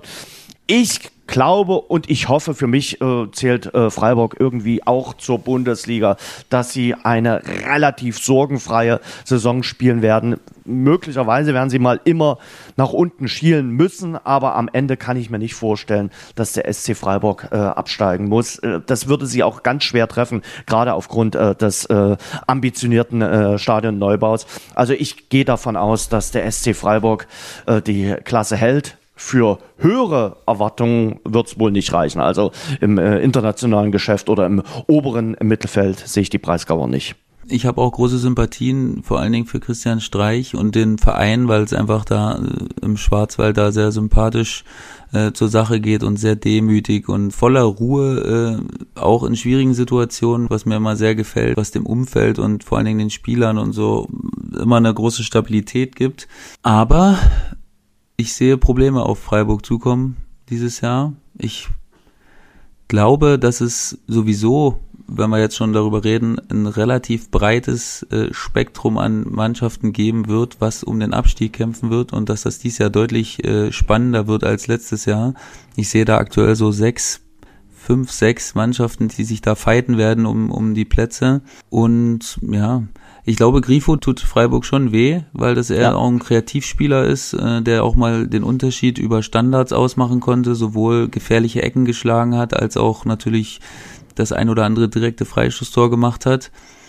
Niederlechner, ja, hat jetzt nicht mehr so die äh, absolut entscheidende Rolle gespielt, wie du gesagt hast. Man hat Waldschmidt, der jetzt natürlich auf sich aufmerksam gemacht hat bei dieser Europameisterschaft und ähm, ja, hat sicherlich im Sturm dann erstmal die wenigsten Sorgen mit Petersen und Waldschmidt und hat dann zwei Koreaner geholt, den einen von äh, Bayern 2 der auch große Vorschusslorbeeren hatte, ähm, aber den Bayern meines Erachtens nicht umsonst einfach so ziehen lässt. Ich weiß nicht, ob es eine Rückkaufoption gibt, aber von dem hatten sie sich, glaube ich, sehr, sehr viel versprochen.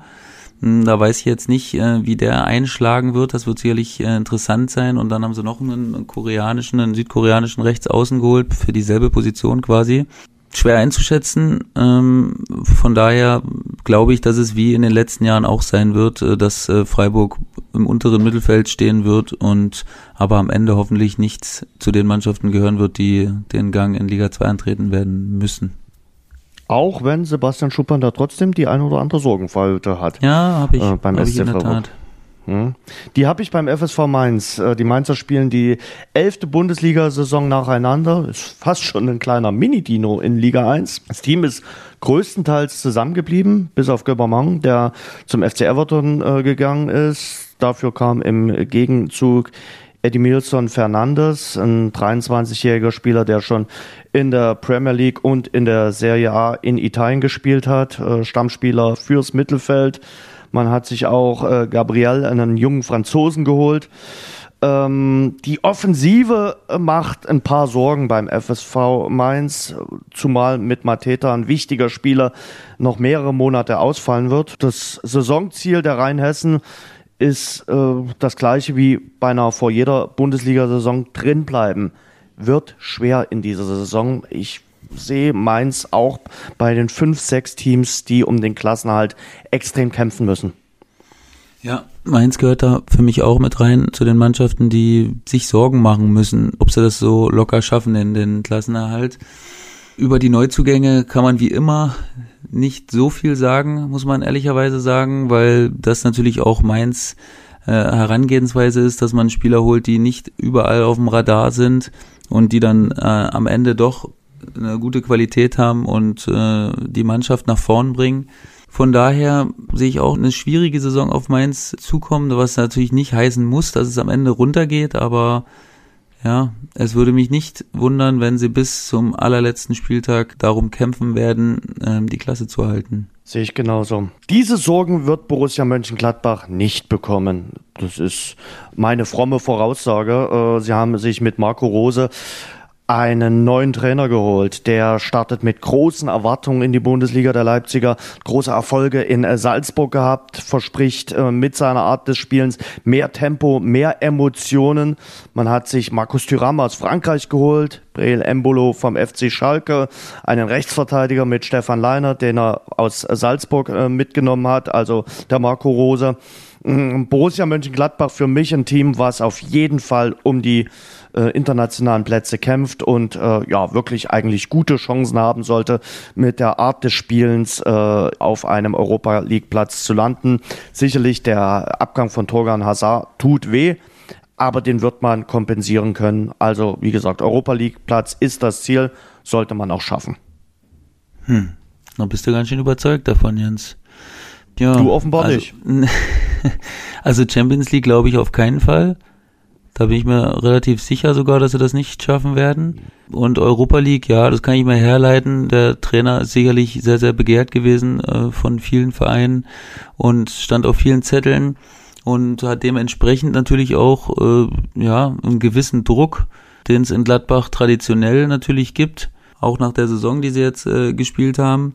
Ähm, da erwartet man sicherlich nicht weniger als äh, eine ähnliche Platzierung, was natürlich auch in Ordnung ist, weil warum soll man sagen, dass man schlechter werden möchte, wenn man sich ja, zumindest auf dem Papier vielleicht äh, mit Azad natürlich geschwächt hat, aber natürlich äh, Embolo, wo man mal schauen muss, wenn der aus diesem Sumpf Schalke 04 da rauskommt und sich vielleicht mal in einem anderen äh, Metier da äh, bewegen kann, ob er da vielleicht nicht doch der Spieler sein kann, den sich Schalke jahrelang gewünscht hat der dann Tore schießen soll und äh, den Abgang von Hazard vergessen machen soll. Und Tyram hat ja direkt schon mal getroffen im ersten Spiel. Das ist natürlich immer gut, wenn Neuzugänge direkt knipsen. Und ähm, ja, hat sich seinen Kettenhund mit Leiner mitgebracht. Und äh, von daher, ja, ich denke schon, dass sie die Europa League Quali schaffen werden, aber mehr nicht. Ja, das habe ich ja gesagt. Also von daher sind wir dann doch konform am Ende des Tages. Ähm, und der Auftaktgegner von Borussia Mönchengladbach ist, wie hat der äh, Kollege Schuppan das gerade genannt, die Mannschaft äh, aus dem Sumpf. Der FC Schalke ist der Auftaktgegner. Äh, mit David Wagner haben sie jetzt den fünften Trainer innerhalb der letzten dreieinhalb Jahre. Also Konstanz ist was anderes. Breitenreiter, Weinziel, Tedesco, Stevens und jetzt also David Wagner. Wagner ist übrigens Top-Kandidat für den ersten äh, Trainer-Rauswurf äh, bei den Wettbüros. Äh, sie haben ein paar Millionchen für Embolo bekommen. Äh, man hat ein bisschen was investiert. 15 Millionen für Kabak, der aus äh, Stuttgart kam. 13 Millionen für Raman, der aus Düsseldorf kam. Aber die große Sorge beim FC Schalke nach der letzten desaströsen Saison ist weiterhin, dass man so den Anschluss zu den Top-Teams äh, zu verlieren droht. Äh, das hat der Vorstand Alexander Jobs gesagt. Und dass das wieder so eine Saison möglicherweise ohne internationalen Startplatz äh, wird. Äh, Wagner setzt auf Pressing und auf Umschaltspiel, also hat er schon seine klaren äh, Vorstellungen. Ähm, er hat ein Problem, äh, dass äh, einige Stammspieler nach ihren Verletzungen erst äh, fit werden müssen und ihm jetzt auch zu Beginn der Saison noch nicht so richtig äh, zur Verfügung stehen. Und es gibt natürlich nach den Aussagen von Clemens Tönnies auch ein paar äh, unruhige Faktoren im Umfeld des Vereins, aber Schalke ist eigentlich immer unruhig. Meine Saisonprognose, ich traue ihnen einen einstelligen Tabellenplatz zu. Ob es fürs internationale Geschäft reicht, habe ich meine Zweifel. Mann, Jens, ey, das ist echt äh, gespenstisch, dass wir uns da äh, immer einig sind gerade. Sehe ich genauso wie du. Ähm, ich finde Kabak eine super Verpflichtung und auch, dass der sich für Schalke entschieden hat, weil der war wirklich super stabil als Innenverteidiger und sehr, sehr gefragt auch, glaube ich, auf dem Markt. Und dass der zu Schalke gegangen ist, glaube ich, da kann man echt ein bisschen stolz drauf sein. Ähm, ansonsten ja, sieht mit Neuverpflichtungen außer Rahman, wo man erstmal schauen muss, wie der auf Schalke zurechtkommt, weil wie gesagt, da gibt es einige Spieler, die geholt wurden und mit vielen Vorschusslorbeeren und die es dann nicht halten konnten, auch aufgrund der Unruhe im Verein und der immer wechselnden Trainer und das ist eben schwer und ich finde, die Mannschaft hat eine gewisse Qualität, aber jetzt sehe ich wirklich viele Mannschaften besser als Schalke, muss ich ehrlich sagen. Und deswegen kann ich verstehen, warum Schalke-Anhänger jetzt irgendwie wieder eine Mini-Euphorie haben, die jetzt natürlich durch die äußerst dämlichen Aussagen von Tönnies wieder getrübt wurden und auch äh, den Verein natürlich wieder komplett äh, auseinanderziehen und in Fahrwasser treiben, wo du eigentlich wieder nicht sein wolltest, schon vor der Saison. Von daher äh, glaube ich, dass das alles einen Einfluss haben wird und Schalke nichts mit den internationalen Plätzen zu tun haben wird. Das ist dann auch das erste Samstagabendspiel, also Schalke 04 bei Borussia Mönchengladbach. Und am Sonntag spielt unter anderem Eintracht Frankfurt und äh, die TSG Hoffenheim und die spielen gegeneinander. Und auf Eintracht Frankfurt schauen wir jetzt. Ja, die Büffelherde ist gesprengt. Jovic ist für 60 Millionen weg, Aller für 50 Millionen. Das sind schon zwei echte herbe Verluste in der Offensive. Das sind 47 der 91 Pflichtspieltore der Vorsaison bei Eintracht Frankfurt. Also mal kurz gerechnet, mehr als 50 Prozent.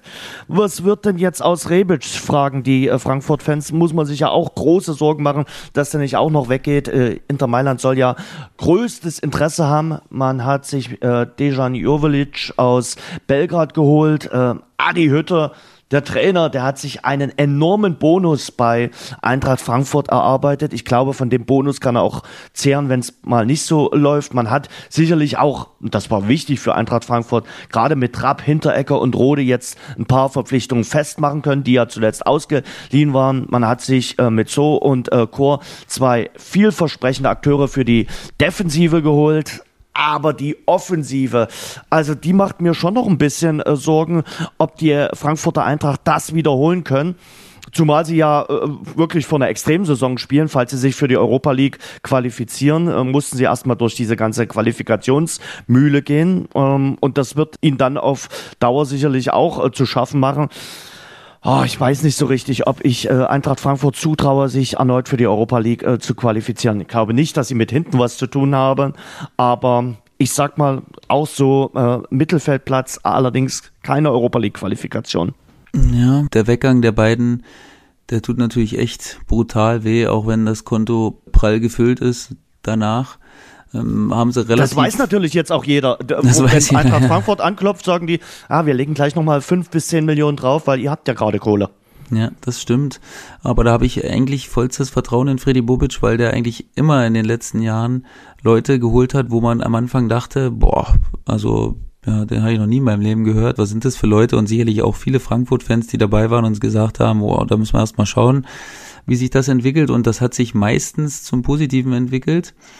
Und deswegen kann man auch noch nicht so viel über diese Neuzugänge sagen. Also klar, man kann viel über Rode sagen, äh, man kann viel über Trapp sagen. Die kannte man natürlich alle, Hinteregger, die waren ja quasi jetzt alle schon da und man hat sie einfach nur fest verpflichtet. Und äh, der Rest, da muss man dann schauen, wie schnell die sich integrieren und ähm, in dem Spiel in Mannheim war es natürlich wild, äh, absolut wildes Spiel. Äh, was natürlich für Frankfurt spricht, war die Moral. Äh, ist sicherlich nicht leicht, wenn du 2-0 bei einem Drittligisten zurückliegst, dann das Spiel am Ende dann noch äh, relativ klar dann noch für dich zu entscheiden.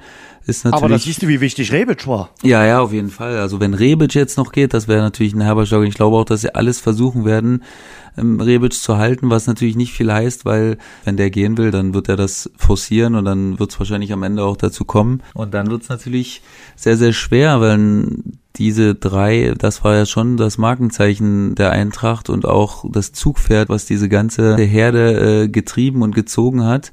Und von daher glaube ich, dass sie in der Breite, also außer natürlich im Sturm, besser geworden sind. Da bin ich mir sogar relativ sicher, aber die absolute Spitze, da, da fehlt vielleicht noch das ein oder andere Teil, was natürlich noch kommen kann, ist ja klar. Da gibt's immer noch einen Transferüberschuss aktuell von äh, 44 Millionen, glaube ich, die noch zu reinvestieren wären, wenn man das denn möchte. Und von daher bin ich auch nicht ganz so pessimistisch wie du. Ich glaube, dass sie das schon schaffen können, noch sich vielleicht nochmal fürs internationale Geschäft zu qualifizieren, aber es wird natürlich ungleich schwerer äh, aufgrund der Abgänge. Ich bin nicht pessimistisch, ich meine nur, ich traue es ihnen nicht ganz so. Ah, nö, das will ich jetzt nicht sagen. Also Eintracht Frankfurt in der Europa League, das ist großartig. Da muss man einfach noch mal kurz dazu sagen. Also das würde ich mir auch wieder wünschen, dass sie sich dafür qualifizieren, weil das sind einfach Festtage. Also die machen selbst äh, ein Spiel gegen einen Verein aus Estland zu einem Europacup-Festtag in der Europa League-Qualifikation. Das wird auch genauso jetzt sein gegen den FC Vaduz aus Liechtenstein. Also das finde ich einfach herausragend, wie die die Europa League annehmen. Und das haben wir äh, in der letzten Saison mehrfach betont, aber man kann es auch gerne nochmal unterstreichen. Das äh, ist bei anderen Vereinen nicht so. Wieso kommen wir jetzt auf die TSG Hoffenheim? Also ich finde, die und Europa League, hm, da war das Stadion schon häufiger mal leer. Ähm, bei der TSG Hoffenheim gab es einen relativ großen äh, Umbruch. Äh, Schulz haben wir ja schon erwähnt, ist nach Dortmund gegangen, Dembribay äh, und Amiri nach Leverkusen, Joe Linton für 45 Millionen nach äh, Newcastle. Ähm, man hat Skoff aus Kopenhagen geholt, Bebu aus Hannover, äh, Rudi, ich finde, das war nicht unwichtig für Hoffenheim von Schalke ausgeliehen. Der hat bei Schalke nicht funktioniert, aber in Hoffenheim damals, da ging sein Stern auf, da hat er richtig gut performt. Ähm, neu ist der Trainer, Alfred Scheuder. Äh, der war zwar schon mal ähm, Co-Trainer in Hoffenheim, war jetzt bei Ajax Amsterdam und äh, ist jetzt quasi wieder zurück in Hoffenheim. Ähm, sie waren in der letzten Saison Neunter. Es droht aus meiner Sicht wieder Mittelmaß, denn der Umbruch ist doch ziemlich groß und äh, den gleich äh, in dieser Saison so zu bewerkstelligen, dass man sich für die Europa League qualifiziert, halte ich für unwahrscheinlich. Also klar, die Abgänge, das ist nicht wegzudiskutieren, dass die sehr, sehr wehtun. Dem hierbei war sicherlich ein absoluter Fixpunkt im Hoffenheimer Spiel. Joey Linton, eine absolute Maschine vorne drin, also sehr, sehr schwer zu ersetzen. Man hat immer noch Kramaric, der jetzt gegen uns nicht gespielt hat. Und Adamian hat man noch von Regensburg geholt, der sicherlich auch ein sehr guter Spieler letztes Jahr in der zweiten Liga war. Muss man äh, schauen, wie der das adaptieren kann äh, in der ersten Liga. Und äh, Bebu hat einen guten Einstand gefeiert jetzt gegen uns, der hat direkt getroffen. Von daher, ich weiß ich auch nicht so richtig, was ich zu Hoffenheim sagen soll.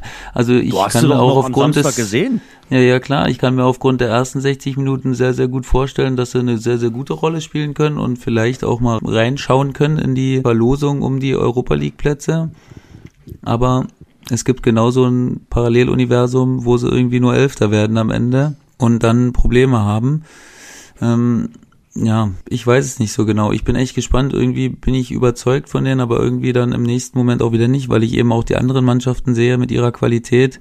Und von daher äh, werde ich mal vorsichtig sein und werde sagen, dass du so, ja, ähnlich wie du gesagt hast, so um den zehnten Platz rum äh, genau. werden am Ende. Sind wir wieder mal einer äh, Meinung. Da bin ich mal gespannt, wie du die nächste Mannschaft äh, einschätzt. Union Berlin, der etwas andere Bundesligist aus der Hauptstadt aus äh, Köpenick, äh, auch wenn vieles noch alternativ und anders wirkt an der alten Försterei. Dort werden die Spieler auch nicht mit äh, Erdnüssen bezahlt, sondern in Euro. Und man kann sich dann auch nicht erlauben, auf die Kohle eines Immobilienunternehmens als Trikotsponsor zu verzichten, auch wenn das bei den Fans äh, nicht unumstritten war. Ähm, die Aufstiegshelden sind weitestgehend zusammengeblieben bei Union Berlin. Äh, man hat zwölf echte Neuzugänge geholt und äh, präsentiert. Die bekanntesten sind sicherlich Anthony Ucha, Neven Supotic und Christian Gentner. Also man hat sich da natürlich vor allem Erfahrung geholt. Bin auch sehr gespannt auf Marius Bülter, der vom ersten FC Magdeburg gekommen ist. Aktuell stehen 34 Profis bei den Eisernen unter Vertrag. Das wird äh, sicherlich eine ambitionierte Aufgabe für Urs Fischer sein, diesen großen Kader bei Laune zu halten. Denn ähm, Union Berlin spielt nur in der Liga und im Pokal. Ich finde die Spielweise des Trainers, seine defensiv angelegte Spielweise, die könnte in der Bundesliga sogar noch besser passen, weil Union wird sicherlich häufiger in äh, der Defensive gefordert sein. Die Fans, die Verantwortlichen und die Spieler, die schätzen seine ruhige Art. Das Saisonziel lautet Klassenhalt bei Union Berlin. Und ich lehne mich sehr weit aus dem Fenster. Ich bin fest davon überzeugt, dass Union Berlin aufgrund der ganzen Euphorie, die dort herrscht, die Klasse in der ersten Saison halten wird. Sehe ich genauso. Sehe ich genauso. Ich bin davon überzeugt, da gab es so eine Sehnsucht äh, nach der ersten Liga die man jetzt über Jahre hatte, wo man immer äh, gesagt hat, ja, wir würden gern und äh, ich glaube auch, dass die Fans absolut äh, sehnsüchtig jetzt den ersten Spieltag herbeisehen. Natürlich der Gegner, so wie ich gelesen habe, den sehen sie nicht so herbei, weil da soll es, glaube ich, schon wieder irgendeinen Boykott geben. Äh, RB Leipzig Wird in den ersten Minuten Stimmungsboykott genau, geben, ja. Ja, das äh, ja, ist natürlich schade. Aber ich glaube auch, dass sie es schaffen werden, weil ich von Urs Fischer überzeugt bin. Ich finde, seine ruhige Art überträgt sich auch auf die Mannschaft und dieses äh, Vertrauen in seine Art des Fußballspielens. Und ähm, man hat erfahrene Leute geholt, das sicherlich ein guter Move war und hat aber auch junge Spieler geholt wie äh, Andrich, wie Ingwarzen und äh, mit Ujan einen Spieler geholt, der nachgewiesen hat, dass er in der Bundesliga treffen kann. Und ähm, ja, man hat Leute geholt wie Marius Bülter, wo man sicherlich nicht weiß, wie, wie er sich entwickeln kann, aber es kann natürlich auch sein, dass der da voll abgeht. Würde mich jetzt auch nicht äh, überraschen und deswegen glaube ich auch, dass es alles in allem dazu äh, reichen wird, am Ende die Klasse zu halten. Und dann kommen wir zum letzten Team in unserer Vorschau. Das ist der von Sebastian Schuppan schon erwähnte Club aus Leipzig, Rasenballsport Leipzig. Die spielen das vierte Jahr in der Bundesliga. Es ist die Saison 1 nach Ralf Rangnick. Der ist ja jetzt nicht mehr in einer Führungsposition bei RB Leipzig. Äh, mit Markus Krösche und Julian Nagelsmann sind zwei neue dabei äh, in den Führungspositionen. Vielleicht zwei der heißesten und talentiertesten jungen Führungspositionen Führungskräfte in jeweils ihrem äh, Bereich. Die haben einiges äh, vorzuweisen. Nagelsmann in Hoffenheim und Krösche durch seine Arbeit in äh, Paderborn. Neuzugänge, Nkunku kam aus Paris, Hannes Wolf aus Salzburg, wobei der jetzt erstmal noch in der Runde eine Weile ausfallen wird aufgrund seiner schweren Verletzung. Ethan Ampadu kam vom FC Chelsea, wurde dort ausgeliehen. Man hat keinen Stammspieler abgegeben, also das Team wirkt eingespielt. Der neue Trainer bringt auf jeden Fall seine neuen Ideen rein. Nagelsmann will aggressives Pressing spielen. Offensive ist bei ihm Trumpf. Ähm, die einzige offene Frage ist sicherlich noch, was aus Timo Werner äh, wird, der ja jetzt quasi in sein letztes Vertragsjahr bei RB Leipzig geht. Aus meiner Sicht äh, dürfte die Qualität wieder ausreichen, ja, um die Top 4 Plätze mitzuspielen. Was heißt mitzuspielen, Jens? Also äh, ich bin fast schon euphorisch, was RB Leipzig angeht. Ehrlich, also ich glaube sogar, dass wenn es alles gut läuft... kannst du ja schlecht ausfüllen, aber äh, du scheinst ja großer Befürworter zu sein. Ich bin wirklich großer Befürworter. Ähm, okay. Ich glaube, dass sie sogar, wenn es gut läuft, vielleicht in der Hinserie ein bisschen oben mithalten können mit den ersten zwei Mannschaften ähm, weil wie du treffend äh, gesagt hast, haben sie keinen Stammspieler verloren und können sich sogar leisten, 70 Millionen oder 60 Millionen Offerte für Upamecano äh, abzulehnen. Ähm, und haben sich nochmal äh, verstärkt, wieder mit natürlich sehr, sehr hochtalentierten jungen Spielern und haben Julian Nagelsmann natürlich dazu gekriegt als absolutes, naja, ich möchte nicht sagen Genie, aber schon als großen Querdenker im Fußball und äh, da kann man sicherlich sehr, sehr, sehr gespannt sein, inwieweit er seine Ideen jetzt nochmal bei einem besseren Verein und bei einer Mannschaft mit noch höherer Qualität einbringen kann. Und, ähm, und mit mehr Geld und mit mehr Geld noch. Äh, der dritte Platz ist für mich absolut zementiert. Da gibt's gar nichts äh, dran rumzumeckern und da gibt's für mich auch keine Mannschaft, die annähernd dieselbe Qualität dahinter hat wie Leipzig. Und wie gesagt, ich könnte mir vorstellen, dass sie vielleicht sogar in der Hinrunde ein bisschen Schritt halten können mit den ersten beiden Mannschaften und sehe sie ganz, ganz, ganz, ganz klar als äh, drittbeste Mannschaft. Und dahinter kommt für mich dann eine Weile sogar nichts, bevor okay. dann die nächsten Mannschaften kommen. Legst du dich schon auf einen äh, Meistertipp fest? Auf dem Meistertipp, nee, also da habe ich ja gesagt, ich hoffe, dass es Dortmund wird am Ende, dass sie die, den langen Atem haben werden. Also okay. sage ich Dortmund. Mhm. Naja. Du? Ich kann mir noch nicht so wirklich vorstellen, dass es der FC Bayern nicht wird. Äh, aber das liegt vielleicht an den äh, letzten äh, sieben Spielzeiten. Also, weil sie es ja immer irgendwie geworden sind. Selbst in der Vorsaison, wo es nach der Hinrunde so gut aussah für Borussia Dortmund, haben die Bayern sich dann auf Strecke auch wieder durchgesetzt. Und äh, ja, man muss sicherlich jetzt mal abwarten, was in den nächsten drei Wochen passiert äh, auf dem Transfermarkt. Also, dass die Bayern noch was tun werden und müssen, ist ganz klar. Ist sicherlich die Frage, wen sie denn jetzt in der Spätphase der Transferzeit noch bekommen werden. Das wird auf jeden Fall spannend und das wird auch ein großes Thema sein bei uns im Rasengeflüster in den nächsten Wochen. Das war unsere Bundesliga-Vorschau. Wir wollten euch äh, so ein bisschen einstimmen auf jedes Team, haben euch also ein bisschen hoffentlich Appetit gemacht auf die äh, Saison, die am Wochenende, am Freitagabend dann starten wird. Äh, wir würden uns freuen, wenn ihr uns abonniert äh, beim Podcast-Anbieter eures Vertrauens. Wir freuen uns auch über eine schöne Bewertung, zum Beispiel bei iTunes. Äh, da sind wir euch sehr dankbar. Mehr von uns gibt's im Netz auf Rasengeflüster De und mehr von uns gibt's dann auf jeden Fall auch wieder am nächsten Montag. Da gibt's die nächste Folge.